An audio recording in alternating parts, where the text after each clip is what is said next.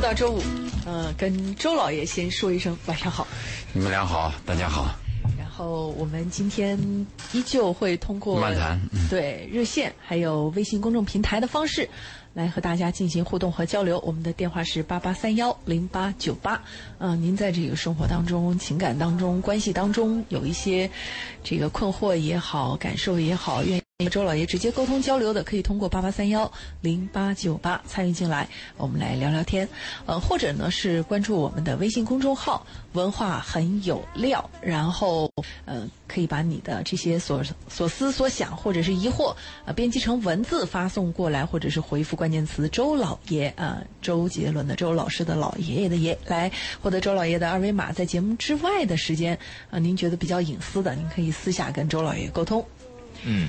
我们之前的节目当中，其实一个很长的话题，呃，在呃爱情当中啊，或者婚姻当中，我们所说的很多的从头到尾的很多问题，其实已经告一段落了。去年说了一年，对对。然后从这周开始，我们将会呃每周可能会选择一个呃角度，选择一个话题，对，我们切入到我们在人际琐碎生活，对对对，或者是我们亲密关系当中会碰到的一些折射面吧。嗯，我们今天要聊的话题。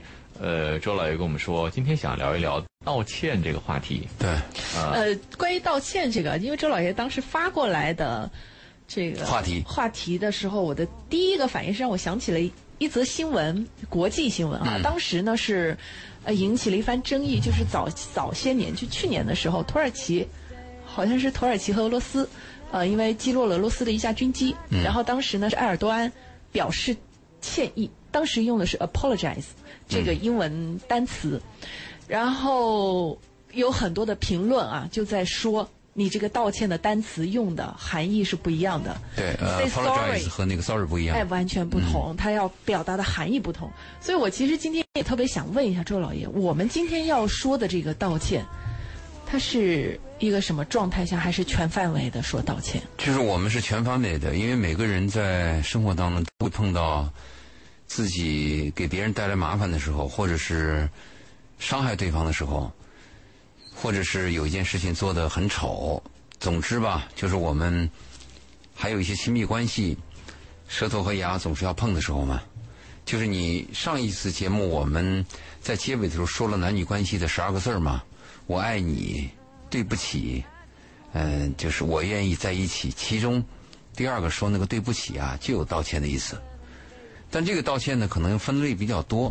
你像我们通常来讲啊，在工作当中，如果做错了一件事儿，同事之间、朋友之间，说个对不起，呃，说着说，哎呦，我不好意思，这个挂在嘴边容易做到。但是我们两个亲密的关系，在生活当中会有些别扭，时间长了以后会稍微有点怄气。那你说，在这种关系、亲密关系当中，我们有没有必要去跟别人说道歉呢？有些人就认为没有必要，说道什么歉嘛？你你你你和我都是在一起了嘛？那还有一些意见就认为，生活当中做错了事儿，还是应该说个道歉，明确表一个态，这个还是比较明显的。所以在生活当中呢，呃，我们对于道歉这个问题应该引起一些重视，特别是东方人他有一个特点，面子问题。嗯，是吗？就面子问题，因为如果我要先说我爱你呢？我就很被动，我就矮人一头。如果我要说我做错了呢，似乎就被对方抓住了什么。嗯。但是道歉在生活当中是非常重要的一点。如果有一有有我看过不少部电影，它都描写是人在临终的时候，他会写一些东西，其中有很大的一个成分，就是对自己做过的一些事儿、伤的一些人，他回过头来去道歉。嗯啊，一部日本电影，他知道自己得癌症以后，他就要去找自己的老同事，找自己当年和自己在一起相处过的女朋友，嗯，还有自己伤害过的那其他的一些邻居，他一个一个的去说道歉，嗯，对吧？如果我们再看一下，呃，近期演的一部电影叫《天才捕手》，一个作者和一个编剧两个人恩恩怨怨活了一辈子。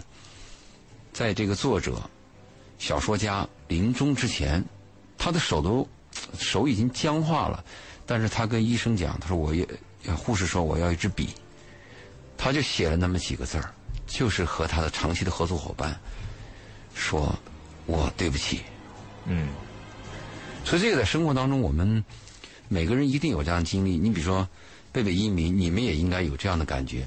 但是你们可能有一种情况，你们的情况是认为我自己真的做错了，我才说对不起。嗯，但是如果我认为我对着呢，嗯，我坚持我这个东西，甚至我认为就是你的问题，就很难去道歉。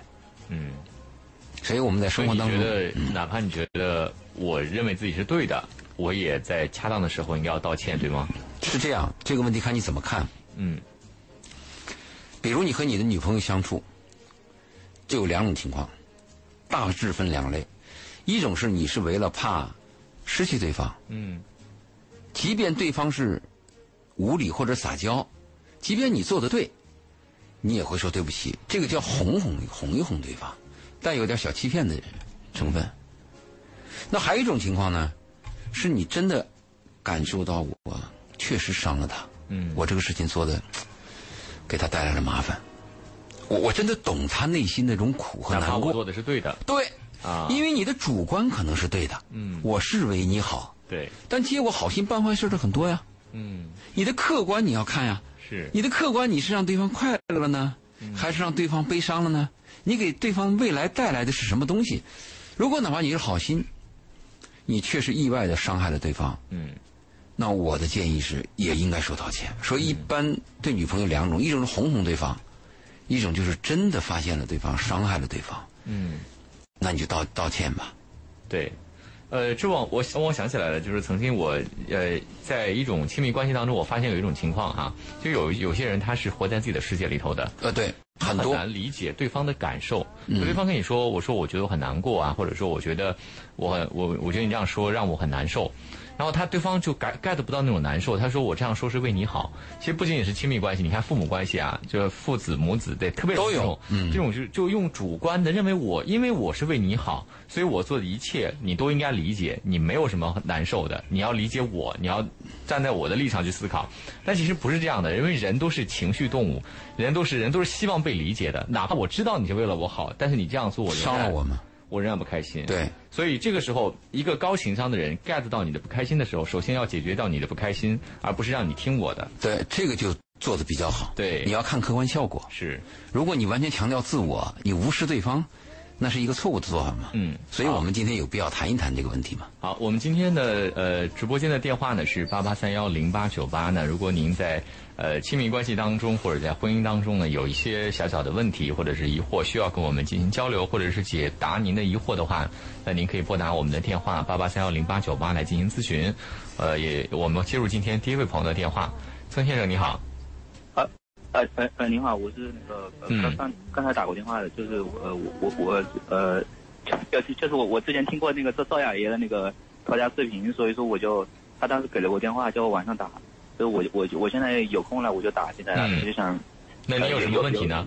呃就就是我之前前几年我谈过一个女朋友，然然后那个因为因因为最后分手了，然后这几年的话一直很困扰我，呃导致我这边这几年相亲呐、就是恋爱啊，都都一直因为这个事情非常困扰。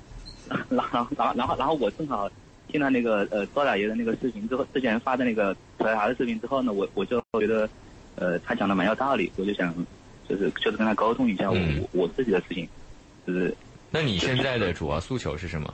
对，对，呃，我我我我就是呃，就就就是就是有个心结一直一直解不开，就是我想解决他现在目前什么心结心结，什么心呃结？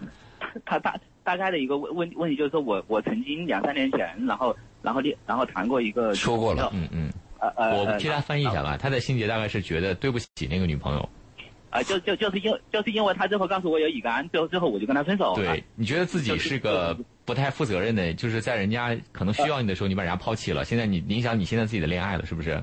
呃呃呃，对对对，我我我就这个意思，就是就就是我我我当时觉得我跟他谈了一年，他他他才告诉我他有乙肝，我当时是觉得我我我有种被欺骗的感觉。嗯啊啊，然后我当时就没就就毅然就分手了。我呃，然然然后然后我我自己就是说过了这一一两年之后呢，我就发现呃，发现自己做的不对，有点后悔哎，了。我哎我哎我我我我就觉得我因为别人有病，我就我我就不要了。对，而且还不是什么大病，是？吧？是呃应该被你接纳的一个病，对不对？我呃，对我我我后来去我们这边的同济协和也咨询了，说乙肝好像是不影响结婚，说只要打了乙肝。那是不是还有另外一个原因，就是你现在找的女人和原来那个相比呢，还是原来那个最好？啊对对对，对对是是是，是不是这个原因很重要。对对。如果你现在有一个非常可爱的人，你会忘记过去吗？人经常回忆过去，是因为过去的美好在你的心中一直存在。但这里边有一个概念啊，曾先生你要搞清楚啊，你是因为对方有病和对方分手了，还是因为对方隐瞒和对方分手？这两个性质完全不同，嗯，对吗？呃，对，就我会分手对，这个问题我也会分手，但是我分手的理由和我心里边的恼火是因为隐瞒。嗯，和你相处一年才说这个事儿，如果乙肝是大三阳，就可能会传染。嗯，如果他不是乙肝，他也有其他的，比如说其他的一些隐隐藏的一些传染病。嗯，那你说对人是不是危害？嗯，所以我会因为这个分手。所以要看曾先生你你到底是因为什么分手？但我觉得他不，呃因因为之之之前之前我很生气的原因，是因为我我也觉得他他说他有乙肝，呃，就是说那个他是一年以后说有乙肝，嗯对吗？他是他是这他他是这样的，他他是先跟我说那个要要要要跟我领领证，然后然后就是五一了，当时是见了我爸妈之后，然后然后他说五一拿结婚证，完了之后，呃，我我我当时就没有马上同意，我说要去家跟家里人说一下，后来后来当时第二天他才说自己有乙肝，但是你们已经相处一年了，呃，相处一年了，嗯，所以你没有回答我刚才的提问，你是因为他有病离开了他，还是因为他隐瞒你跟他分手？因，为隐瞒，当时我想我记我记得是或者是两个因素都有？因为隐瞒，两个都有，两两个都有但啊但。但你现在对其实这两个因素都有，但是现在回忆回忆当中呢，你现在比较负罪的和负疚的感觉，不是因为对方隐瞒，而是认为对方有病，你离开了他啊，在这个成分，这个成分折磨你是吗？哎哎，对对对，其次还有另外一个成分，就是身边的女人没有他好。现在想想，哎呀，真是不应该，患得患 失确确实是这样的，确实是这样的。您您您您说的很对。啊。那你要听我的建议啊，我的建议是离开他是对的，离开他是对的，因为隐瞒是非常糟糕的一件事情，在两性关系当中，特别大的问题隐瞒，对对方又有伤害，那这个就不仅仅是隐瞒了，那这个就叫欺骗。我们谈隐瞒的概念是，这个事情跟我有关，跟你无关。我自己的过去，我自己有过几个男人，我作为女孩，我第一次和谁怎么怎么样，那是我自己的过去，这个叫隐瞒，我不愿意说，这个叫隐瞒的概念。但是我说的这件事儿，我身体上这个疾病和你接触了以后，会传染给你，会伤害到你的健康，那这个我们就叫欺骗。所以这个概念你要搞清楚。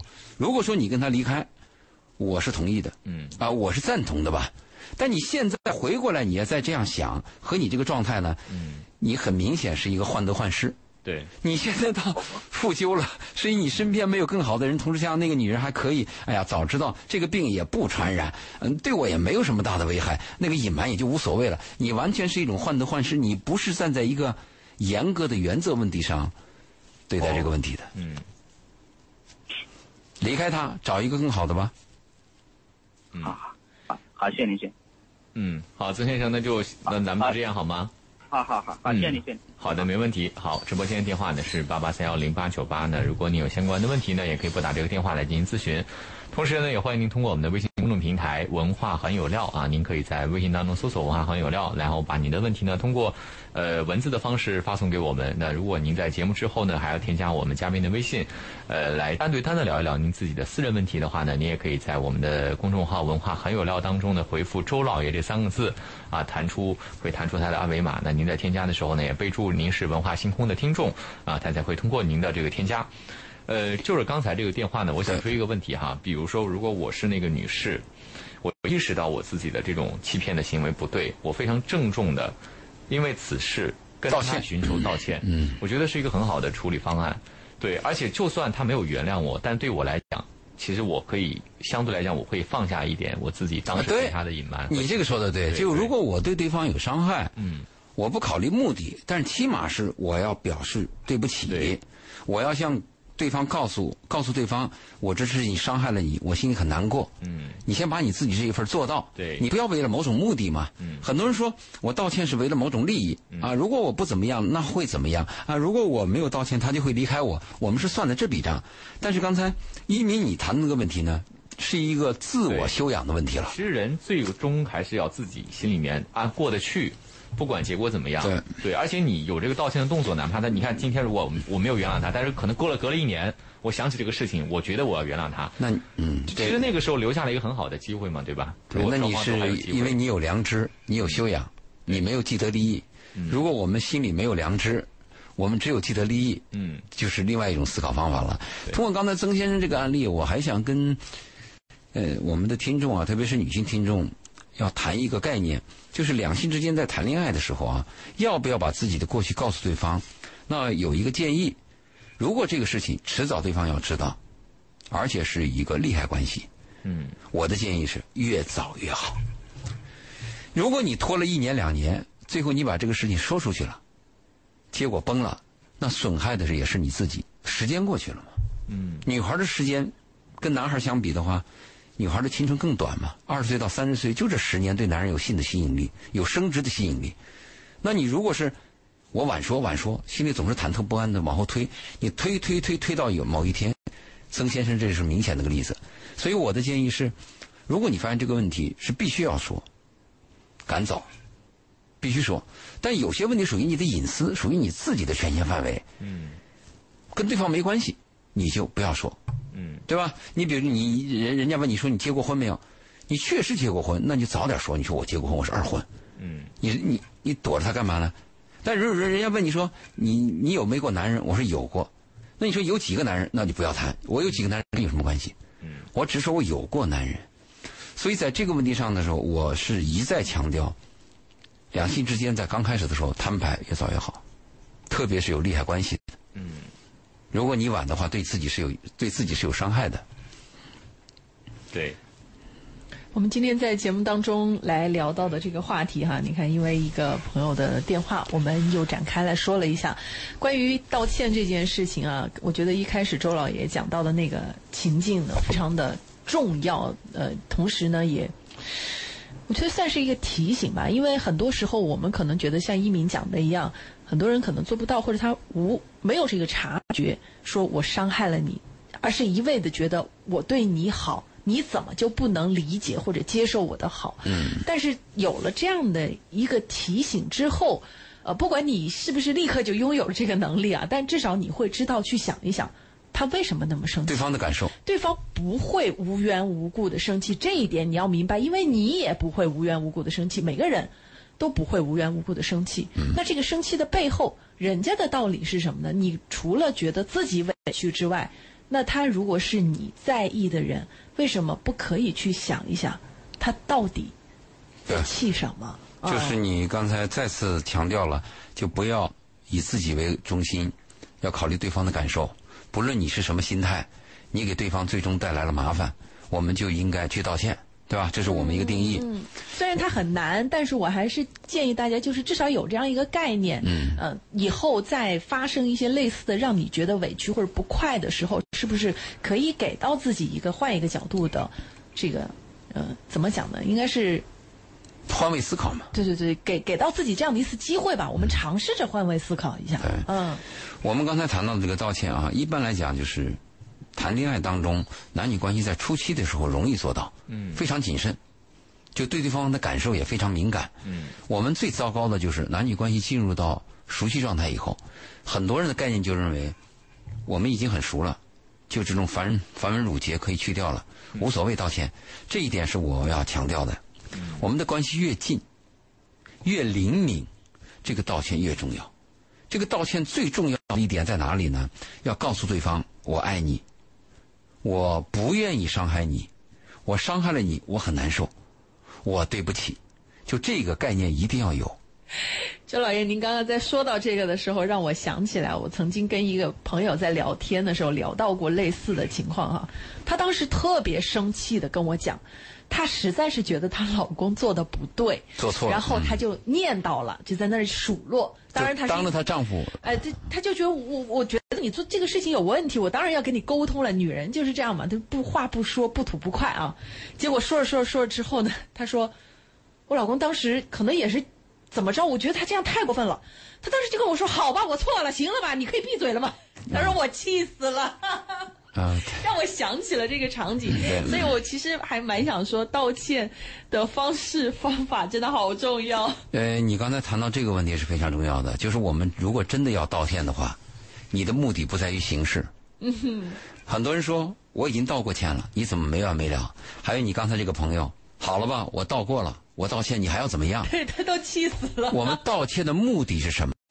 就是让他闭嘴啊！不要再念了，烦死了。我们道歉的目的是让对方知道我爱你，嗯，我心疼你，我伤害了你，我心里比你还难过。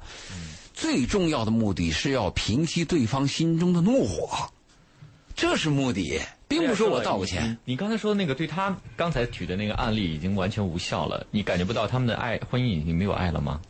他们婚姻有爱，那个夫妻之间，夫妻之间这样的吵架和这种，我觉得这个问题。对哪一类人是最有用的？就是相爱的人是爱的，但是呢，他会为了面子，他张不开道歉这张嘴。还有就是他觉得我我不道歉，你能比如说家里很很常见嘛，比如说妈妈做错什么事儿，从来不会说儿子我错了，就会说来吃饭吧。这就是我们强调的问题。对家庭不说道歉，他用其他方式让你知道我做错了，他绕弯儿。对，其实我觉得今天我们要聊的更更多要直接人群，对，要直接是这样的。你刚才谈到就是长辈对晚辈来讲，一般按我们东方人的概念，长辈对晚辈是没有道歉的，对，是吧？老子说了算，呃，君君臣臣，父父子子，没有道歉的。但是我们近代现在越来越接近，随着科学和文化的发达，你可以看我们现在年轻一代的父母，受一些教育，受一些影响。很多父母会对孩子说 “sorry”，嗯，这是一个非常好的现象。就长辈我做错了，我依然要向晚辈去谈，去告诉对方我做错了，因为生命是平等的。这个是我们一定要强调的。每个做父亲的，每个做母亲的，不要以为我们是爹妈，我们用我们的薪资养了孩子，我们就可以高高在上。我们生命一定是平等的。哪怕你天天花了钱养着你的孩子，你做错了，你同样要给孩子说对不起。这个对，这个是对双方有好处。一个是你自己的人生呢，你会感到很舒服；另外呢，孩子在这个成长过程当中，对孩子的成长帮助也很大。嗯，所以我们刚才谈到特别近的、比较亲密的男女关系，一定要注重道歉。对。第二个就是我们刚谈到父母，还有一个问题我们要经常注意，就这个老板。和上司，嗯，我们对下级做错了事情，嗯，需要不需要道歉？如果他能道歉，说明他是个很高段位的老板。对，你在我们的眼中啊，如果你是职位比我高，社会地位比我高，嗯，你发现自己有件事情做的有出入或者有误差，你能坦然的对下属说对不起，嗯，这样的老板在我们的眼里是高看一截的。对，好。呃，时间关系，我们一会儿呢先进半点广告。那广告之后呢，也同同样欢迎您通过两种方式来跟我们进行交流。第一种是拨打我们的电话八八三幺零八九八来进行直接的。文化星空，敬请共赏。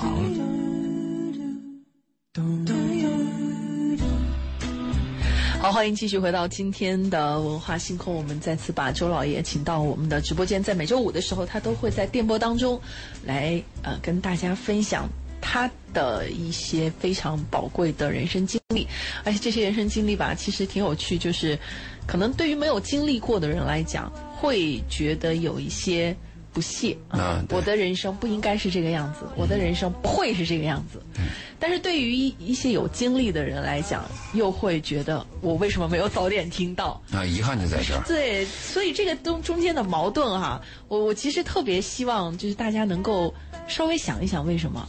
为什么你觉得那么不屑？有人就特别赞同，你不屑的理由是因为你没有经历过吗？你的自信又是从哪里来的？嗯，对，生活不需要学习嘛，这是我们常人的概念。是，呃，所以我们今天在节目里面跟大家讲到的这个话题呢，确实也比较反传统啊。叫做道歉。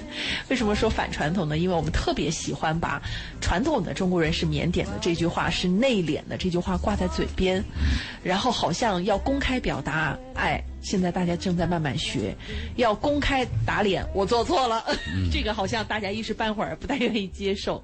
这个很重要。刚才我们谈到一个道歉的方式的时候啊，有一种方式就是绕点弯儿。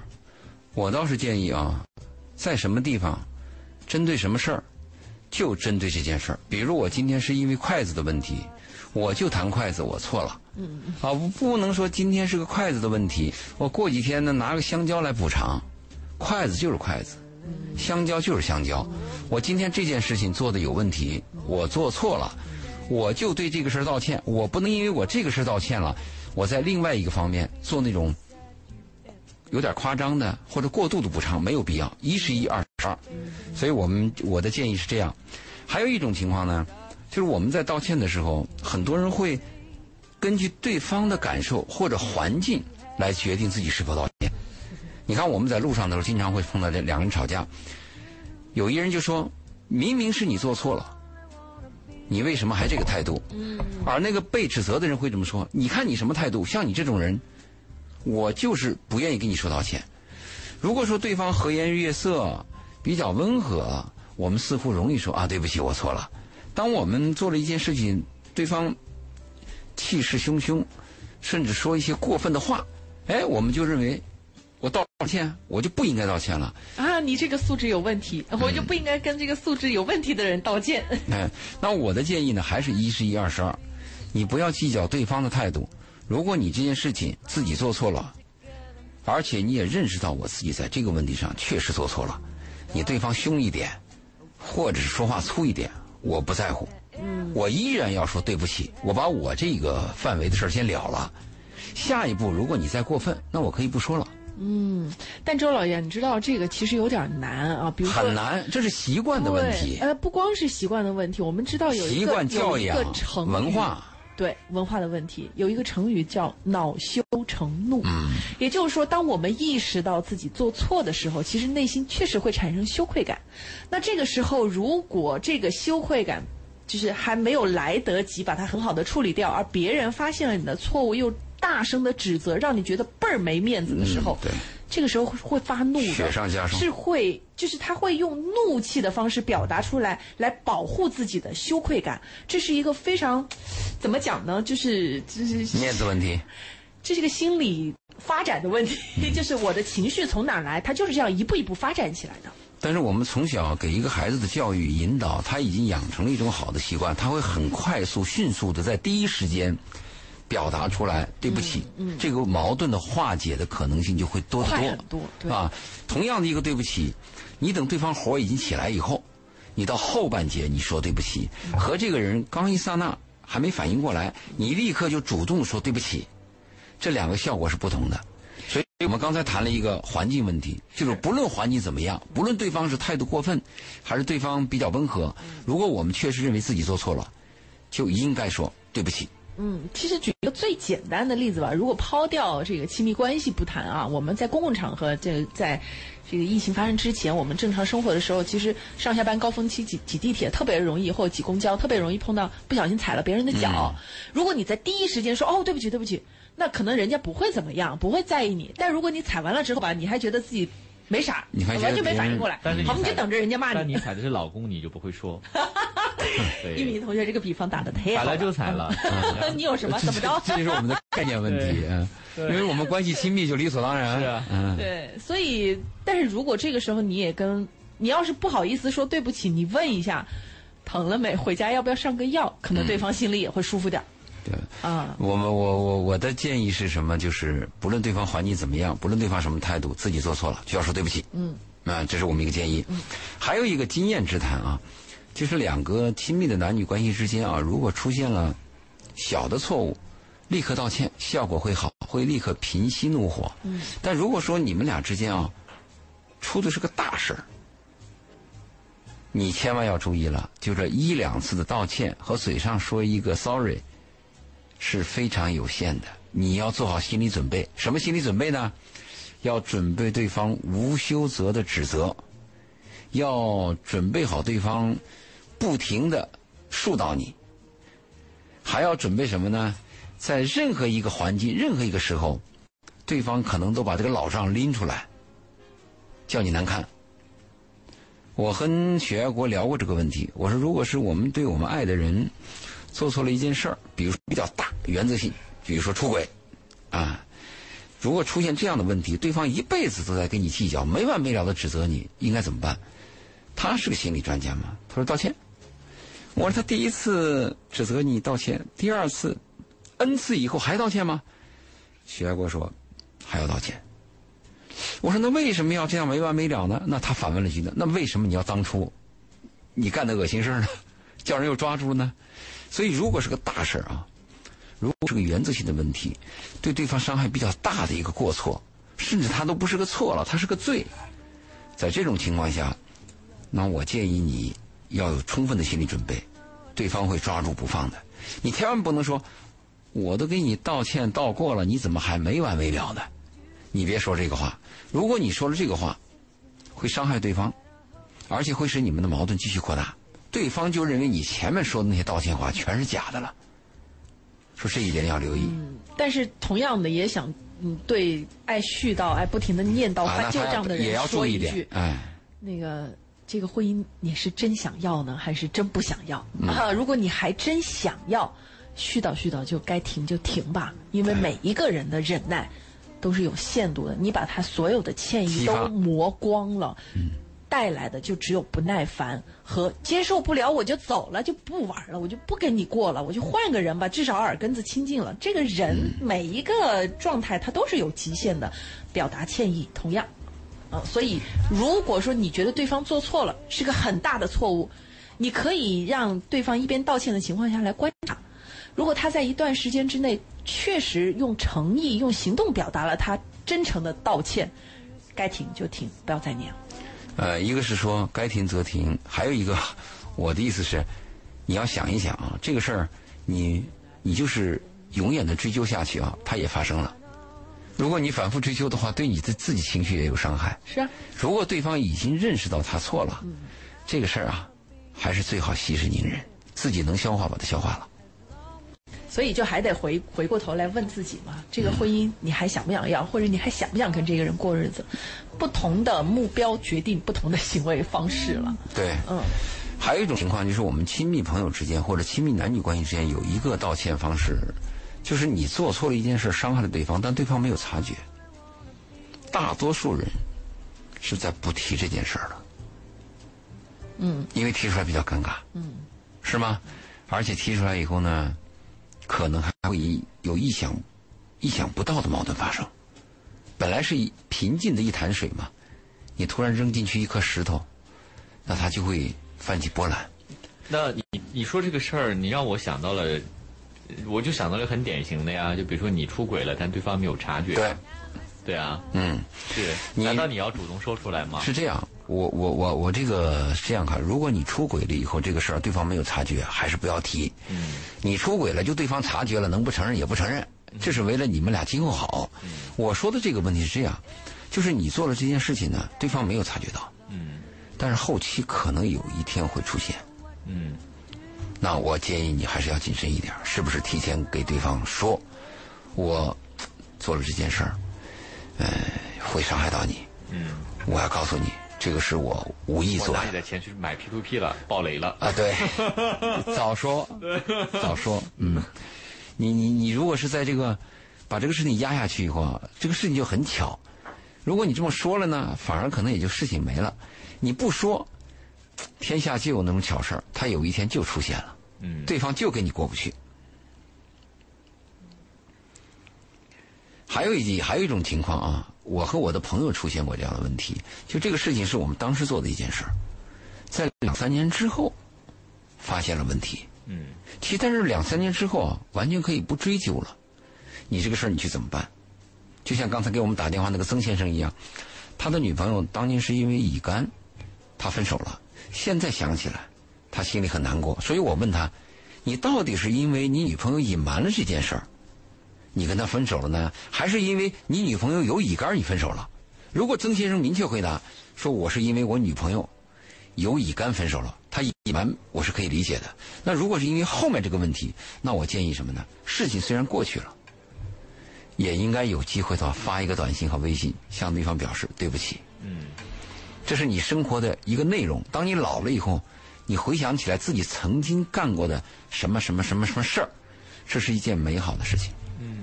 嗯，这是我的建议。对，大家可能呃，我就说一个扯扯远了哈。嗯，说一个历史小小知识。呃，历史上武则天是一个特别呃怎么讲凶悍的人吧？嗯他他遇到过很多对手，而且他是杀遇神杀神，遇佛杀佛。从他从感业寺回来，后宫的所有的女人，到他成为皇后，呃，对待所有的大臣，让他成为太后，啊、成为这个对待自己的儿子，所有的一切一切，他是一个是很凶残的人。但是在他死之前，首先呢，他的他的碑是无字的，他不做任何评价，让后人来评价。同时，他对所有的情敌、政敌，所有的人都进行了道歉。当然也有例外哈，例外我们就不说了。我在想，其实每一个人在走之前，你可能都会回想自己的一生，嗯，然后在那个时候，你撇除掉所有的名啊、利呀、所有的东西之后，你会发现，其实人人生就这么一回事儿。但是你做过的那些事情，始终在你的良心上扣着你，就是你会不会为你这人生做这些后悔？所以道歉呢，你可以在选择你离世之前留一封信，对所有的事情进行道歉。嗯，也可以在更早的时候，当你觉得你的良心已经开始不安的时候进行道歉。另外一点，我觉得还有一点很重要的是，对待亲密关系啊，其实道歉是一个很有神奇的魔力，就是不管一个人怎么怎么生气，当他真的感觉到你你在道歉的时候，他的心就会被软化。所以道歉是一个很好的维护关系的一种方式。对不起，这也是我们说的十二个字里边的对不起非常。重对要，，嗯所，以大家可以尝试，如果你觉得你确实心里面抱有亏欠，但不要不好意思说说不说出来，就正而让对方感觉到你的诚意，会改善你跟所有人的关系，无论是亲密关系，还是同事关系，还是你的雇佣关系。非常重要。嗯，因为时间的关系啊，今天只能跟周老爷先聊到这里。大家可以关注“文化很有料”的微信公众号，回复“周老爷”，然后获得周老爷的二维码。节目之后再跟周老爷继续聊，下周再见。